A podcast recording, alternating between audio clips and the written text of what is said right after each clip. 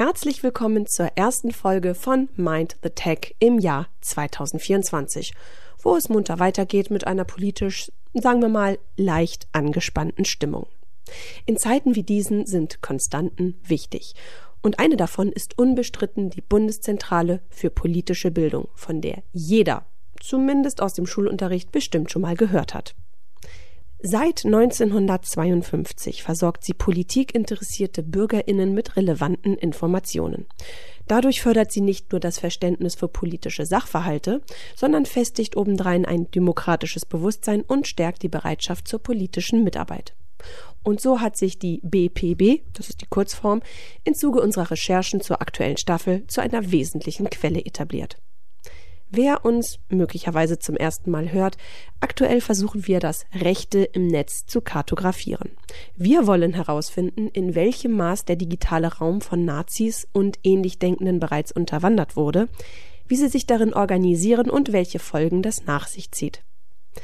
Dass wir früher oder später mit einem Vertreter oder einer Vertreterin der BPB sprechen wollen, war uns früh klar, denn sie hat das rechte Netz längst im Blick. Einer der vielen engagierten MitarbeiterInnen ist Tobias Fernholz, ein scharfer Beobachter und Kenner der rechten Netzszene, der Diskussionen wahrlich nicht scheut. Und der uns in dieser Folge mitnimmt in seine Arbeits- und vor allem seine Gedankenwelt. Viel Spaß beim Hören.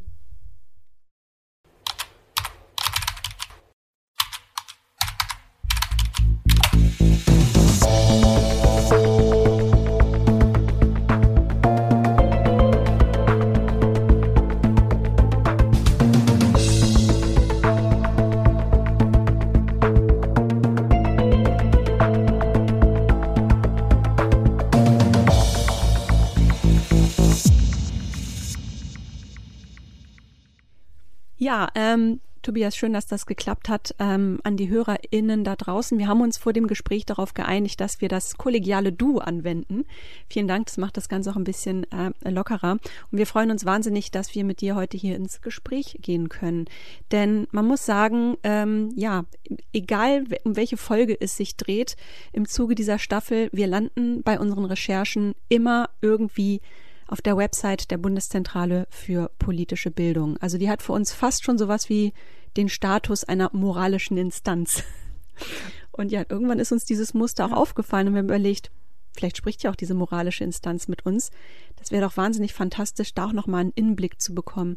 Ähm, wie arbeitet ihr? Wie, wie geht ihr daran an die Themen? Wie scannt ihr die Themen? Was sind eure Erfahrungen? Und deshalb sind wir sehr, sehr froh. Wir sind da immer ganz naiv. Wir schreiben einfach E-Mails und dann antworten die Leute. Und hast du gesagt, klar, ich bin dabei. Also nochmal, wir freuen uns wirklich, wirklich sehr, heute mit dir sprechen zu können. Und ähm, aber ganz Sutsche, wie man in Norddeutschland sagt, ähm, vielleicht wäre es ganz gut, wenn du, Tobias, dich erstmal vorstellen würdest. Wer bist du? Was machst du? Wenn ja, wie viele? Und so weiter und so fort. Ja, sehr gerne. Ich habe mich auch total über die Anfrage gefreut, denn äh, ich höre euren Podcast ja auch sehr gerne. Ähm, wer bin ich? Mein Name ist Tobias Fernholz. Ähm, ich bin Referent bei der Bundeszentrale für politische Bildung, ähm, arbeite dort im Fachbereich politische Bildung und soziale Medien mh, mm, und habe da so einen Schwerpunkt äh, in den Themenfeldern Hate Speech, ähm, digitale Radikalisierung, digitaler Rechtsextremismus, ähm, Desinformation und so netzpolitische Themen im Allgemeinen. Wobei ähm, wir bei der BPB relativ viele Überschneidungen wieder haben. Also ich bin bei weitem nicht der Einzige, der sich mit diesen Themen auseinandersetzt und ähm, je nach Fragestellung äh, kann man da ganz viele verschiedene Stimmen bei uns im Haus hören. Und ich glaube, das ist auch so ein bisschen ein Grund, warum man so gut so viele Infos bei uns findet, weil wir wirklich sehr viele, sehr fitte Leute im Haus haben, die einfach aus den unterschiedlichsten Blickwinkeln auf all diese Themen schauen. Und moralische Instanz klingt ein bisschen zu hoch, finde ich. Und ich glaube, wir sind auch gar nicht so moralisch unterwegs. Äh, ich glaube, wir haben einfach sehr gute ExpertInnen, die uns mit sehr guten Infos versorgen und deswegen äh, sind viele Sachen, die man bei uns findet, einfach sehr, sehr fundiert. Hoffe ich zumindest. Ja, gutes Stichwort, ähm, viele Informationen. Also ich, ich glaube, ähm, jede Schule oder jedes Unterrichtsfach, was irgendwie in die äh, Ecke Politik geht, man kommt ja an der BPB gar nicht vorbei. Also ich glaube, jeder hat schon mal von euch ein Buch, ein Informationsflyer, ein Magazin und so weiter schon mal in der Hand gehabt oder, oder digital äh, sich angeschaut. Kannst du noch mal was über die Organisation selbst sagen? Ähm, seit wann gibt es die Bundeszentrale für politische Bildung? Was ist Ihr Auftrag? Wie arbeitet ihr? Ja, also die, die Bundeszentrale, ähm, die gibt's schon sehr lange, im Endeffekt äh, auch gegründet kurz nach der, ähm, nach der Gründung der Bundesrepublik Deutschland, nach dem Zweiten Weltkrieg. Ähm, es ist eine relativ turbulente Geschichte ähm, generell der politischen Bildung, ähm, denn äh, zu Beginn, ähm, also in den 50er Jahren, lag vor allem der Fokus noch auf Re-Education ähm, und erst in den 60ern, wie so vieles, glaube ich, in unserer Gesellschaft, die 60er kamen und alles danach war anders. Äh, erst da hat sich dann so richtig die politische Bildung mit Didaktik auch herausgebildet, wo es dann tatsächlich auch um mehr ging, als nur zu verstehen, wie dieser Staat funktioniert, sondern auch darum, zu, äh, irgendwie Menschen dazu zu befähigen, sich selber in der Politik wiederzufinden, sich selber äh, politisch artikulieren zu können und eigene politische Bedarfe auch äh, zu erkennen. Wo ich sagen würde, das ist heute so grob der Auftrag der Bundeszentrale, also Menschen dazu zu befähigen, ähm, sich und ihre eigenen Interessen, ihre politischen Interessen zu erkennen und auch Wege zu kennen, diese in die Politik hineinzutragen. Das ist vielleicht so der, den Strich kann man drunter ziehen. Wir als BPB, wir sind eine staatliche Organisation, wir sind eine nachgeordnete Behörde des Bundesinnenministeriums. Ich finde das immer total wichtig äh, zu betonen, weil das natürlich auch uns unterscheidet von, von freien Trägern der politischen Bildung, die ähm, in dem, was sie machen können, noch mal ein bisschen unabhängiger sind. Wir als BPB versuchen uns unsere Unabhängigkeit irgendwie zu, zu bewahren. Also wir sind jetzt nicht gesteuert durch irgendeinen Teil der Bundesregierung, aber wir sind natürlich trotzdem als Behörde einfach Teil des, äh, des Staates. Ähm, genau. Ähm, was total wichtig ist oder was ich spannend finde, auch gerade mit Blick auf das Thema, was wir hier heute besprechen, äh, die Bundeszentrale hat so eine ganz besondere Rolle, denn wir sind so vertrauenswürdig, wir sind so authentisch, wir sind so für alle Menschen prinzipiell in, in, in, diesem, in, dieser, in diesem Staat irgendwie als glaubhafte Quelle anerkannt. Also von der äh, konservat von konservativen Parteien wie der CDU, CSU bis hin in die Linkspartei äh, können wir Menschen erreichen, weil wir einfach äh, dieses Standing haben, dass die Informationen, die bei uns kommen, ausgewogen sind und vertrauenswürdig sind. Und ich finde das tatsächlich auch relativ wichtig, um äh, unserer Aufgabe in der politischen Bildung nachzukommen. Du hast dir ja sehr schwierige Themen ausgesucht ähm, und ich habe auch gemerkt, so bei unserer Staffel Rechtsextremismus da zu recherchieren, das, das nimmt einen ganz schön mit. Das, das tut auch manchmal ganz schön weh und ähm, es ist hart zu sehen, was, was so außerhalb der eigenen Bubble passiert. Ähm, wie, wie bist du zu diesen Themen gekommen? Warum hast du dir genau dieses, das ausgesucht? Ja, zumal ähm, du ja deine ganze akademische Laufbahn, also nicht nur die Masterarbeit, da kam noch eine Doktorarbeit obendrauf, dich ja wirklich sehr intensiv damit beschäftigst. Man möchte fast unterstellen, da hat jemand einen gesunden Sadismus in sich, aber das wird es ja nicht sein, oder? Ähm, nee, das, das nicht. Tatsächlich, ähm, der, der Weg, wie ich da hingekommen bin, ist, ist ähm, relativ seltsam. Ähm, das sind die besten Geschichten. Und zwar ähm, hat das eigentlich mit einem Tech-Thema zu tun. Ähm, denn ähm, ich bin so 2011, 12 rum, ihr wisst das besser als ich, als der Prism-Skandal war, als die Snowden-Leaks kamen. Äh, in der Zeit habe ich mich wahnsinnig politisiert und, und war extrem wütend, äh, wie das alles passieren konnte und irgendwie niemand so richtig äh, dagegen vorgeht. Ähm, ich habe damals ähm, meinem Bundestagsabgeordneten in der Stadt, in der ich gelebt habe, geschrieben, habe keine Antwort bekommen. Ich war, ich war pisst. So. Und ähm, habe mein ganzes Umfeld damit genervt, dass ich so genervt bin. Und äh, da hat mir dann irgendwann eine damalige Freundin einen Flyer in die Hand gedrückt von äh, einem äh, Träger der politischen Bildung, ähm, der gar nichts mit diesen Tech-Themen zu tun hatte, aber einfach nur irgendwie politische Bildung, irgendwie sich engagieren. Und dann gesagt, Tobi, jetzt sei doch, hör doch einfach mal auf, so rumzumeckern. Wenn du irgendwie dich engagieren willst, dann mach halt was, aber geh uns nicht damit die ganze Zeit auf den Zeiger. Und so bin ich dann damals beim Netzwerk für Demokratie und Courage gelandet. Das ist so ein Bildungsträger, der ehrenamtlich äh, Projekte zu Rassismus, äh, Sexismus, Antisemitismus, Rechtsextremismus umsetzt. Habe dort eine Ausbildung gemacht und auf einen Schlag war ich ehrenamtlicher politischer Bildner und habe gefühlt in ganz Thüringen jede Schule besucht äh, in den folgenden fünf, sechs, sieben, mittlerweile zehn Jahren. Ähm, und bin dann so erstmal inhaltlich bei diesem ganzen Thema gelandet. Mm, dann äh, kam ja in diesem Zeitraum äh, auch noch die ähm, Selbstentteilung des, des NSU dazu, ähm, die ähm, Rassismuskrise ab 2015, als Geflüchtete nach Deutschland kamen. Ähm, und ich bin in diesem Zeitraum, habe mich einfach immer mehr interessiert, wie das alles eigentlich funktionieren kann, wie, wieso sich ähm, auch dieser, dieser Rechtsradikalismus ähm, so, so weit verbreiten kann. Ich war total fasziniert davon. Ich war in Schulen und habe Diskussionen mit SchülerInnen geführt und die haben alle irgendwie immer die gleiche Geschichte erzählt. Und mich hat das wahnsinnig gemacht. Ich habe mich gefragt, wie kann das denn sein, dass die alle immer mit dem gleichen Müll um die Ecke kommen?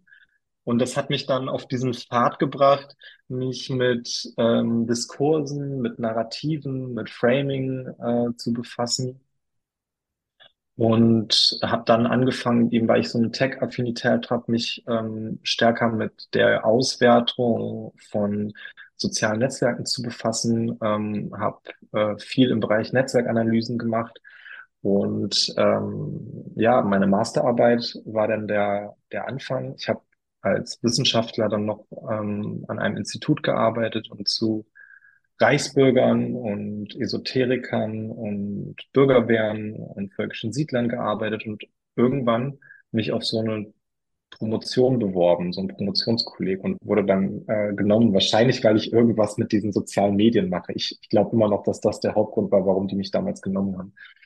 Ähm, bin dann äh, in einer sehr empirischen Arbeit mit sehr viel Lesen, sehr viel sehr viel wirklich unangenehme Dinge lesen und diese auswerten, äh, habe ich dann ähm, am Ende meiner Doktorarbeit geschrieben. Und vielleicht noch eine Sache dazu. Im inneren Sadisten, das ist nicht ohne. Also ich, ich habe in meiner Doktorarbeit 10.474 Posts ausgewertet, ähm, voller Widerwärtigkeiten. Und ähm, ich habe damals festgestellt, dass das einfach auch was mit mir macht. Also ich, ich glaube, ich war in dieser Zeit kein besonders auf, äh, äh, heiterer Gesprächspartner. Ich glaube, ähm, mit mir reden war, war auch ein bisschen anstrengend. Ähm, und ich habe gemerkt, wie wichtig eigentlich so eine Supervision ist, wenn man sich mit sowas befasst. Also es ist wirklich unerträglich. Man kriegt, man kriegt wirklich eine Schwere in sich, wenn man sich mit permanent damit befasst. Ähm, das, das werde ich so schnell, glaube ich, auch nicht vergessen. Du hast uns jetzt gerade so ein bisschen in so einen Vorraum mitgenommen. Und da sind ganz viele Türen, durch die ich jetzt gehen möchte. Also ich muss mhm. versuchen, meine Fragen nicht zu vergessen.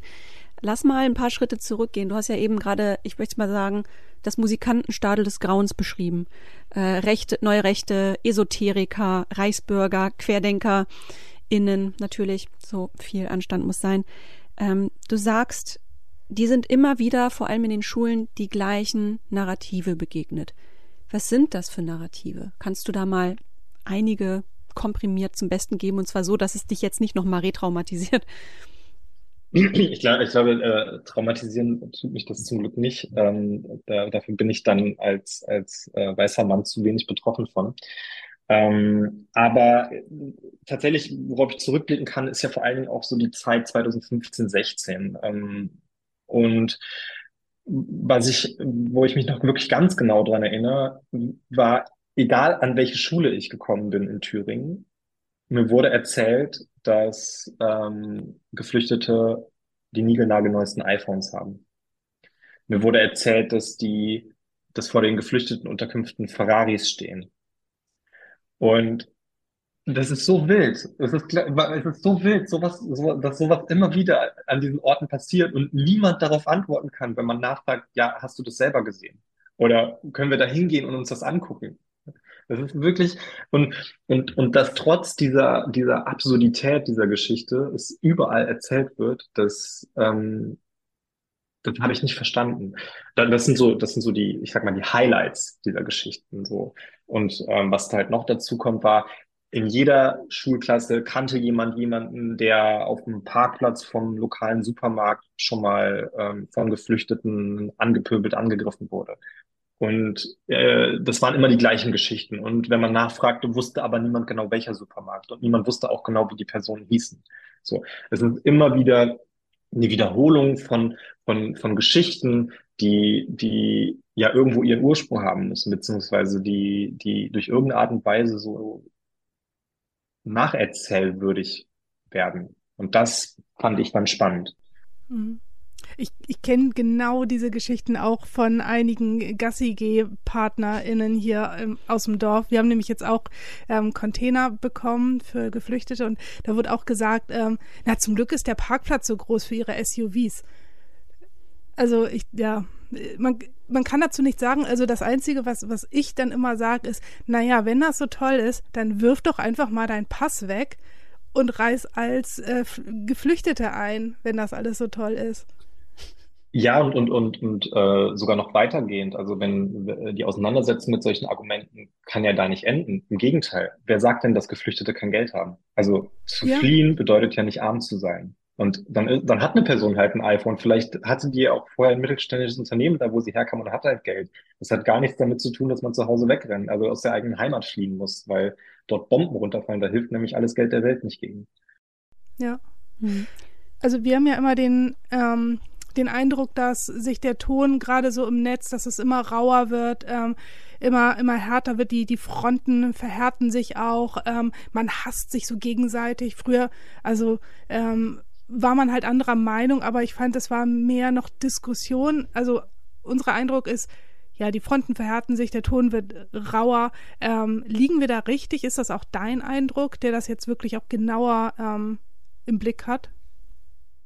Ähm, ja, ähm, das, da, ja doch. Also diese, diese Diagnose, äh, die würde ich teilen. Ähm, man muss dann aber quasi wirklich aufpassen, was man mit dieser Diagnose anstellt und in welchen Chor man einstimmt, wenn man ähm, dieser Diagnose folgt. Denn was mir immer total wichtig ist äh, bei dieser Debatte, ist ganz deutlich zu betonen, was hat das mit Technik zu tun, was hat das mit Gesellschaft zu tun. Und äh, noch total häufiges, ich nenne es mal fast ein Reflex, ist ähm, dieser Schritt, die Gesellschaft polarisiert sich, die, ne, die Debatten im Netz sind besonders deutlich davon betroffen, sind besonders scharf, sind besonders aggressiv. Also sind es die sozialen Medien, die unsere Gesellschaft spalten, die den Hass in unsere Gesellschaft tragen, etc.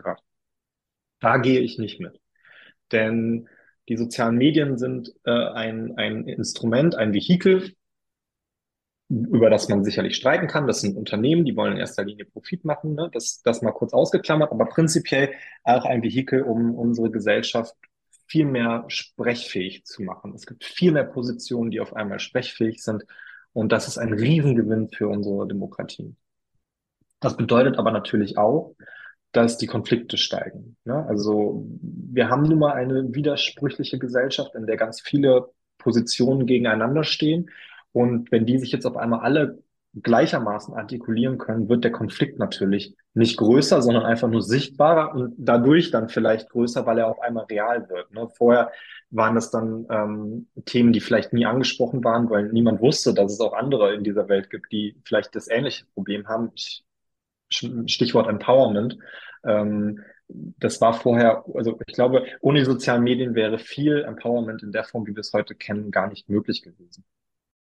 Ja, äh, um auf deine Frage zu antworten, ich glaube dennoch, dass da, dass es, dass da was passiert ist, und zwar, ähm, dass es so eine Art von Gehässigkeit und Zynismus sich etabliert. Ich glaube, Zynismus funktioniert einfach sehr gut auf sozialen Medien. Ähm, und Diskussionen verlaufen stärker danach, wie kann ich mein Gegenüber entlarven?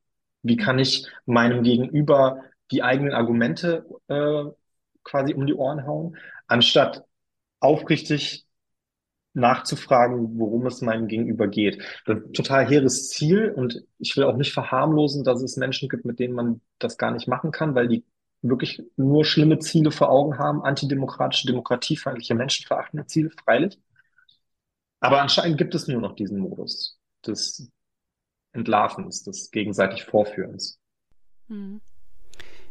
Was mich interessieren würde, ist, was hast du dir eigentlich ganz grundsätzlich als Ziel gesetzt in deinem Wirken, in deiner Arbeit? Weil der Weltfrieden, der wird's ja nicht mehr. Also ich glaube, das, das müssen wir uns alle eingestehen, den werden weder Katrin noch ich noch du wahrscheinlich noch äh, hergestellt bekommen. Aber was ist dein Standard? Ähm, was möchtest du erreichen mit deiner politischen Bildung oder deinem Beitrag zur politischen Bildung? Ähm, das ist eine wirklich schwere Frage. Ähm, denn man muss das ja auch immer wieder mit sich selber aushandeln. Ähm, ich glaube, Selbstwirksamkeit ist total wichtig für uns Menschen. Also für euch wahrscheinlich mit eurem Podcast auch und für mich als politischer Bildner auch. Und sich zugleich aber auch vor Augen führen, dass man gar nicht so unbegrenzt wirksam sein kann. Mhm. Das auch gar nicht sollte, weil wir sind ja nur eine von ganz vielen. Ähm, und ich frage mich das immer wieder, eigentlich bei fast jedem Projekt frage ich mich das. Ähm, was, was kann das überhaupt erreichen können? Und ähm, was, was sollte auf keinen Fall damit passieren? Das sind so die beiden Pole. Ne? Ähm, ich glaube, was, was ich erreichen möchte, ist, dass Menschen ähm, empathisch Politik betreiben. Ich glaube, dass wenn ich, wenn ich so ein, ein Ziel hätte, so wenn ich mir was wünschen könnte, ich glaube, dann wäre es das, ähm, dass ähm, wir ähm, in, in politischen Konflikten empathischer sein können. Ähm, das bedeutet aber auch, dass wir immer die Position von allen Beteiligten da haben müssen. Ähm, das bedeutet dann im Umkehrschluss auch, dass rechtsextreme Positionen wenig Empathie von mir empfangen werden, weil sie ja wiederum anderen diese eh nicht ähm, zugutekommen lassen. Aber ich muss, muss euch ganz ehrlich sagen, ich habe keine Antwort so richtig auf diese Frage. Ich merke gerade, das sind so ein paar Plattitüden, äh, ein paar grundlegende Haltungen, die ich habe, aber ich so ein klares Ziel formulieren, dafür ist das alles viel zu komplex und irgendwie zu ambig wahrscheinlich, also zu vielfältig, zu komplex.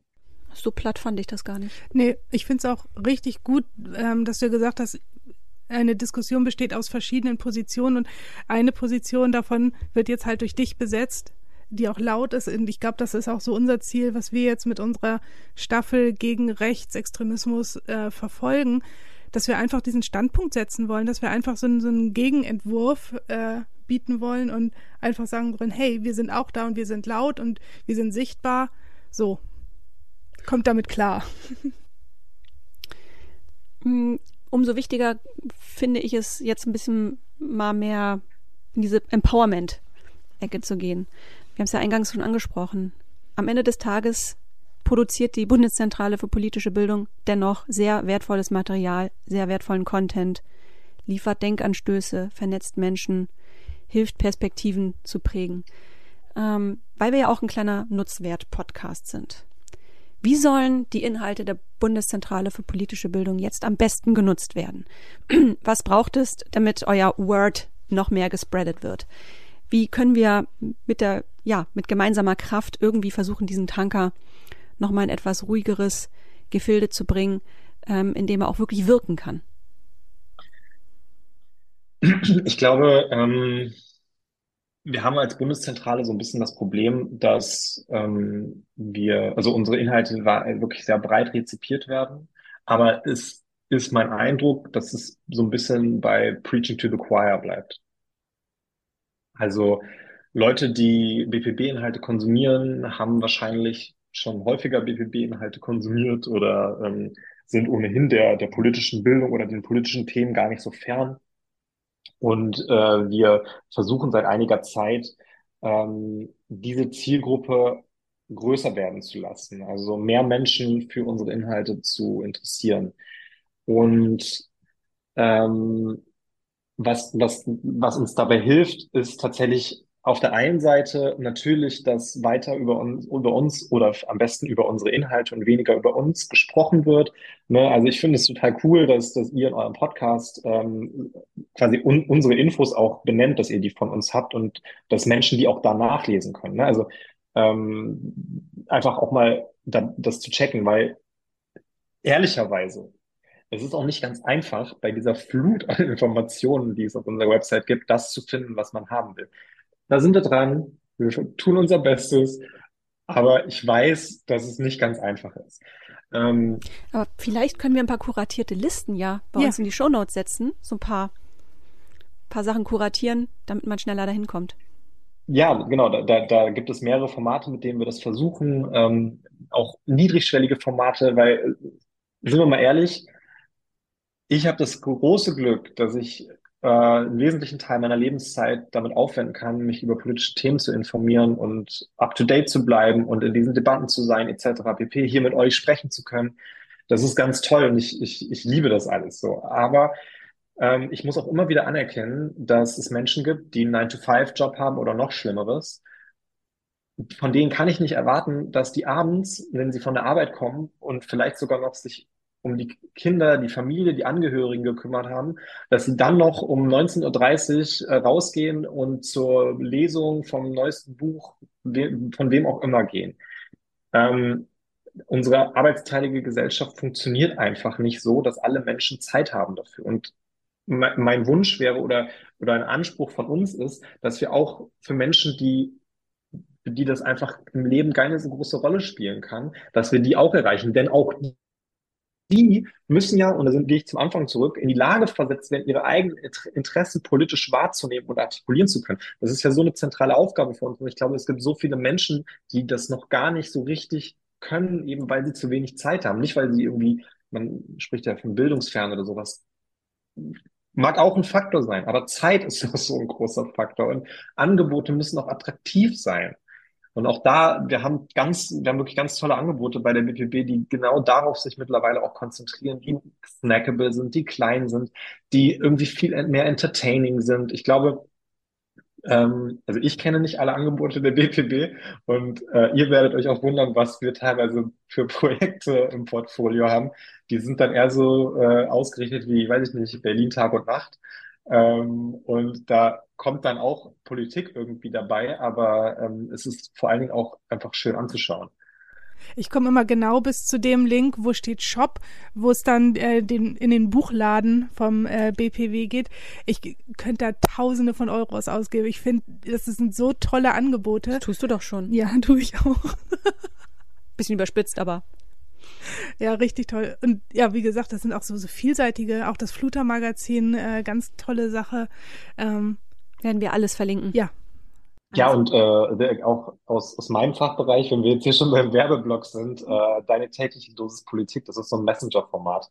Äh, da kriegt man jeden Morgen so ein äh, Bulletin mit so ein paar ganz kurzen Fakten zu einem Jahrestag, der gerade ist, oder zu einem gerade relevanten politischen Ereignis, wo wir jeden Tag, also jeden Werktag, ähm, so einen, einen, kurzen Input einfach geben. Kann ja, man auf dem Weg in der U-Bahn zur Arbeit sich kurz angucken. Ja, das werde ich direkt abonnieren. ähm, ja, unsere Abschlussfrage, die ist halt so ein bisschen ja dystopisch fast, ne? Ähm, vielleicht ist das trotzdem eine gute Abschlussfrage. Also, was denkst du wird sein, wenn rechte Parteien tatsächlich regierungsrelevante Entscheidungen treffen dürfen? Oder denkst du, wir müssen uns da vielleicht gar nicht Gedanken drüber machen? Im Sinne der Resilienz ja. vielleicht auch? Ich denke, wir müssen uns da Gedanken drüber machen. Äh, und zur ersten Frage, ähm, da bin ich tatsächlich gar nicht so, so der, der beste Ansprechpartner für. Ähm, worauf ich an der Stelle gerne verweisen möchte, ist äh, ein, ein Projekt vom äh, Verfassungsblog.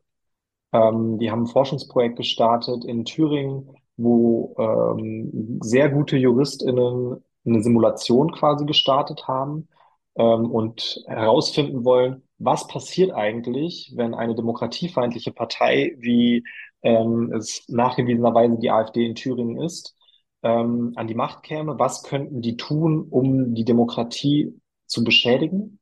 Das ist ein, ein sehr spannendes Projekt und ich glaube, sie werden auch bald ähm, dazu was veröffentlichen. Ähm, und es ist erschreckend, wie schnell das gehen kann. Also es ist erschreckend, wie schnell quasi nach der Wahl, nach dem Sieg bei einer Wahl ein, ein demokratisch verfasstes Land wie, wie Thüringen, Bundesland wie Thüringen, ähm, dann in wirklich bedrohliche Situationen kommt.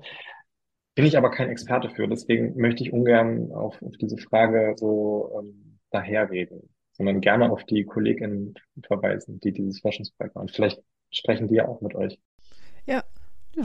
Habe ich von einem Zuschauer sogar oder Zuhörer ähm, sogar als Tipp den Verfassungsblog. Werden wir auch verlinken. Auf jeden Fall.